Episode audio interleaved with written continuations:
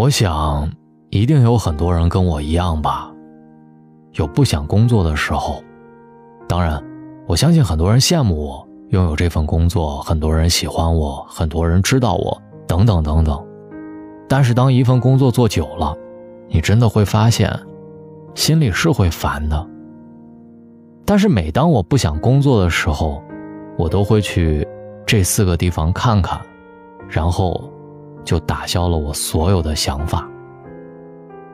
微博上曾经看到过这样一个征集：你现在最焦虑的问题是什么？底下呼声最高的答案竟然是不想工作该怎么办。现在的成年人越来越喜欢把不想上班、想辞职等话挂在嘴边仿佛就像是问你今天吃什么一样稀松平常。其实，如果你只是一味的抱怨，厌倦，想寻求他人安慰，我觉得可以理解。但假如有一天你真的不想工作了，不妨你去这四个地方看看。第一个，医院。说到医院，很多人脑海当中就浮现出那种熙熙攘攘、夹杂着各种刺鼻药水的冰冷的画面。只是，真正患过重病的人才懂得，医院的墙。承载了多少人的祷告，同时，就见证了多少人的心酸。身为医生的父亲，曾经在饭桌上跟我讲过一个故事。有天夜里，门诊上来了一对穿着朴素、互相搀扶的夫妇来看病。男子面色苍白，目测大概五十多岁。检查结果是胃癌早期。医生跟他们说：“还好发现的及时，现在立刻动手术，治愈率是很高的。”男子问：“大概多少钱？”医生说：“你先准备五万吧。”男子愣住了，许久才艰难地对医生说：“医生，要不然你先给我开点药吧，我回家自己养养。”旁边的妻子忍不住蹲下身来，放声大哭，声音里。都是绝望。后来他们开了点药就走了，再也没有出现在医院里。想必结局也是闻者伤心。现实就是这么冰冷和残酷，除了生离死别，医院里更是上映着一幕一幕命运与金钱的无情较量。去年有篇长文刷爆了朋友圈，作者的岳父因为不小心得了感冒。从流感演化到肺炎，最后住进 ICU，每天的费用高达八千到两万元。更别提之后的人工费、设备费用六万，插管每天两万起。仅仅二十九天，整个家庭为此几乎倾家荡产，依旧没能挽救岳父的性命。别再谈什么岁月静好、诗和远方，疾病总是夹杂着风霜雨雪呼啸而来。不跟你打招呼，就轻而易举的压垮了你整个家庭。如果你不想工作了，就去医院走一走，去 ICU 门口转一转，你会看到疾病是怎样快速榨干一个普通家庭的全部积蓄。你会看到那些因为没钱放弃治疗的病人，眼里是怎样的无助和绝望。工作再苦再累，却能给你带来实实在在的收入。而金钱，就是你拿来抵御未知风险、与这命运无常的世界战斗的一把利刃。第二个要去的地方是凌晨四点的街头。听过这样一句话：没有见过凌晨四点的城市的人，不足以谈人生。凌晨四点，在几乎所有人都陷入沉睡之时，有些人却要为了生计开始奔忙。凌晨四点的街头，呈现的是一个与白天截然不同的世界。三点三十分，货车司机已经装好货，马不停蹄地开始新的一段漫长旅程。四点，卖早点的婆婆推着餐车，穿过刺骨的寒风，走在狭窄的街道。四点半，满脸愁容的医生刚刚完成了一台连续十二小时的手术，拖着疲惫的身子。走出医院大门，五点，唤醒城市的环卫工人开始走上萧瑟的街头。当你真正见过凌晨四点的街头，你就会明白，这个世界不会因为黑夜的降临怠慢和熄火。你会明白，成年人的生活里从来没有容易这两个字，但是为了生活，总有人竭尽全力，负重前行。与此相比，我们能坐在明亮、干净、窗明几净的办公室里，做一份体面而踏实的工作，简直就是莫大的幸福。川端康成曾经写过：“凌晨四点醒来，发现海棠花未眠。哪怕生活再苦再累，这世间总会有一道微光，留给所有不曾放弃的人。”张雪峰曾经在演讲当中写过一段话：“如果孩子不想读书，就带他去四个地方看看：汽车客运站、火车站。”高铁站和飞机场。我觉得对于不想工作的人，这些地方同样适用。先去趟机场，看看西装革履、来去匆匆的行人，看看他们脸上从容自信的笑容；再去趟火车站，看看背着大小麻袋的人们一窝蜂地涌入狭窄的车厢；还有，在燥热喧哗的环境下，伴随着各种不明气味度过漫长的时光。想一想未来的你，希望通过哪种方式出去远行？诚然，我们大部分人生来平凡，没坐过飞机、没吃过牛排的人比比皆是。平凡并不可怕，可怕的是没有经历过奋斗便甘于平凡，最后一生碌碌无为，还安慰自己平凡最可贵。我们有幸来到这个世界上。不是为了体验各种美好的事物吗？品尝没有吃过的美食，走没有走过的路，看没有看过的美景，享受经济自由带来的美好感受，这才是人生的终极意义呀！都说世界那么大，可是你不努力奋斗，拿什么资格去看看？我们常说读书可以改变命运，这话不假，可是读书往往……只是获得一条走向成功的捷径，而真正的较量是从步入社会的那一刻开始的。同样是上班，有些人精益求精的做好每件事，下班后也不忘充实自己；有些人却每天无所事事混日子。人生本来就是一场追逐，有些人在途中停止了前进，有些人即使磕磕碰碰，满身伤痕。仍然匍匐前行。对于成年人来说，如果你不甘平凡，如果你想扭转你的人生，如果你想跨越山河大海，看更大的世界，那么你唯一的途径，就是努力工作。想过什么样的生活，拥有什么样的人生，你自己去选。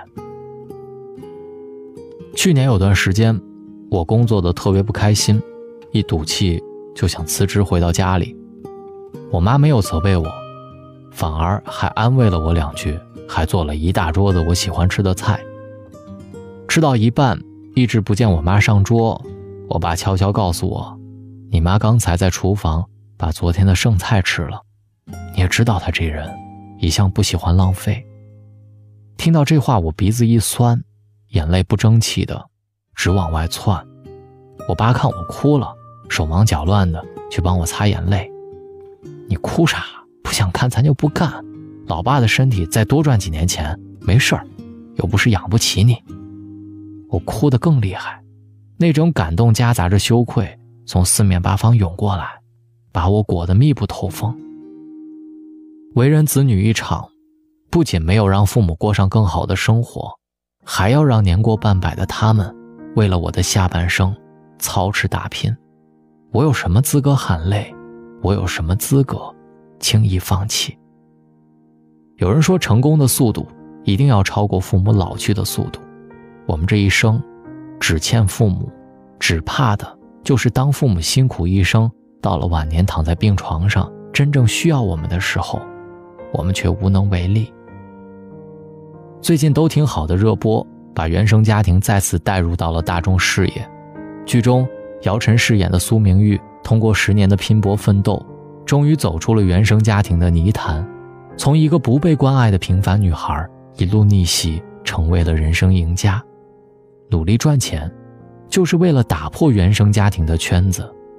当你一天不想工作了，就回家看看，看看你父母吃的穿的是什么，你吃的穿的是什么，你就知道，你之所以过得岁月静好、现实安稳，是因为背后有年迈的父母，在替你负重前行。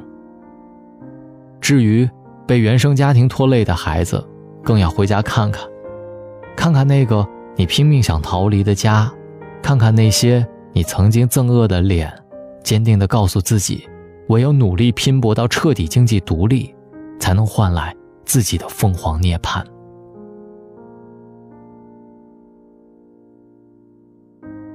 周末和几个朋友聊到各自的工作，发现真的各有各的苦。小 A 人际关系紧张，同事都有意无意的孤立他，每一天都很煎熬。小 B，动不动就出差加班，经常连着半个月连轴转，感觉快要撑不下去了。小 C，已经改版了十二个设计，客户还是不满意，大半夜把他骂得狗血淋头。你看，几乎每个人都有想辞职的理由，每个人都有想放弃的瞬间，可是因为不想让自己之前付出的所有努力付之东流，因为想坚持自己的梦想。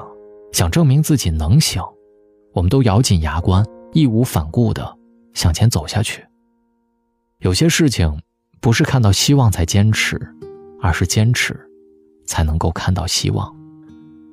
没有谁的工作是不辛苦的，放弃和逃避的确是逃避痛苦最快的途径，却不是长久之计。当一个人老去，回首曾经，最痛苦的事情不是失败，而是我本可以。再努力一下，再坚持一下。当你拼尽全力熬下去的时候，你会发现，苦笑泪水都是经历，坎坷挫折都是试炼。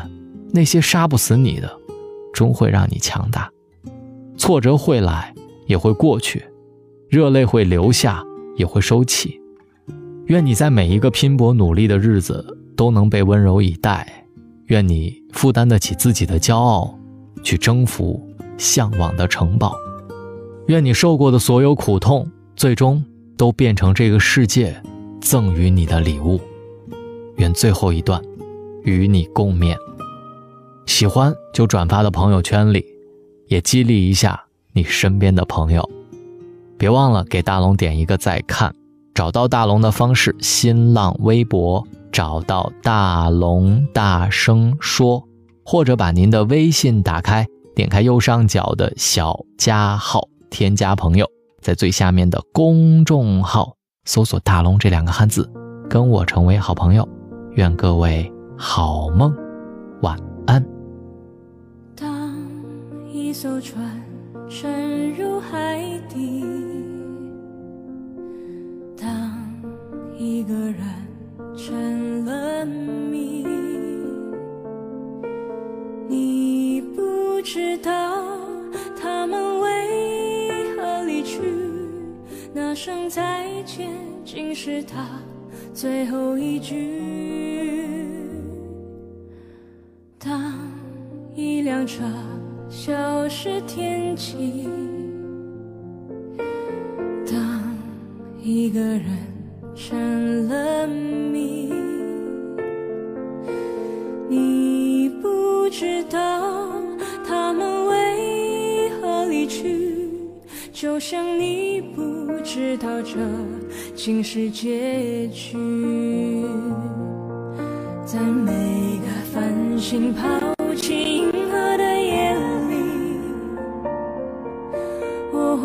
别，告别我自己，因为我不知道，我也不想知道，和相聚。之间的距离，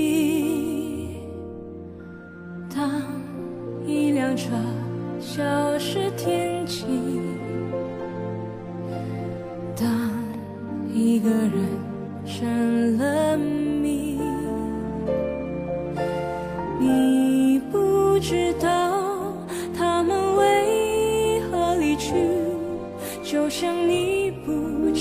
这竟是结局。